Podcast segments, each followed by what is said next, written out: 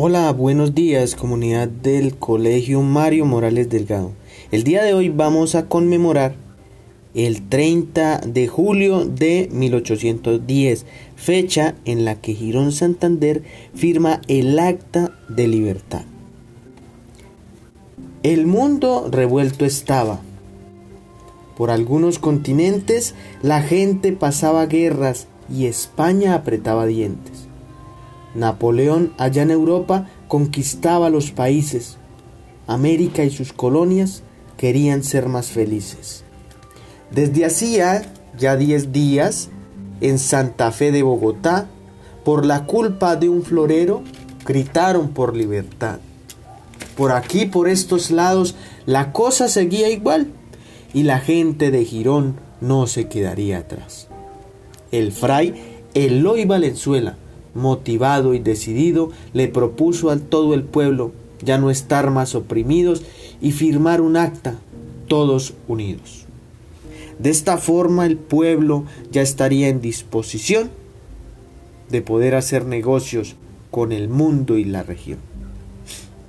El 30 de julio de 1810, Girón en Plaza Mayor, con alegría y con fe, firma el acta que hasta hoy nos declara como libres, como libres del tirano, del tirano y opresor.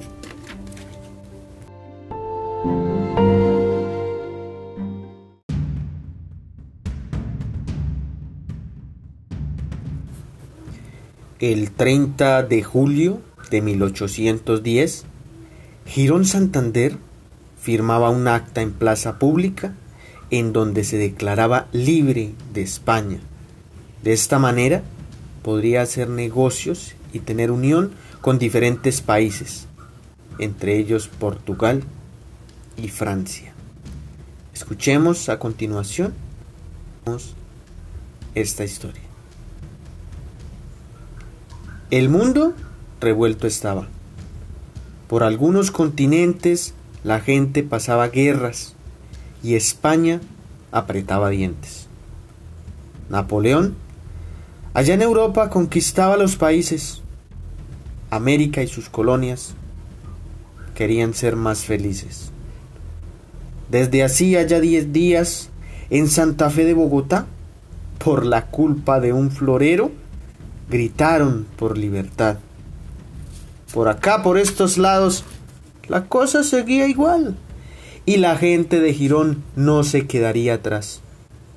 El fray Eloy Valenzuela, motivado y decidido, le propuso a todo el pueblo, con calma y estando unidos, firmar el acta y sentenciar ya no estar más oprimidos.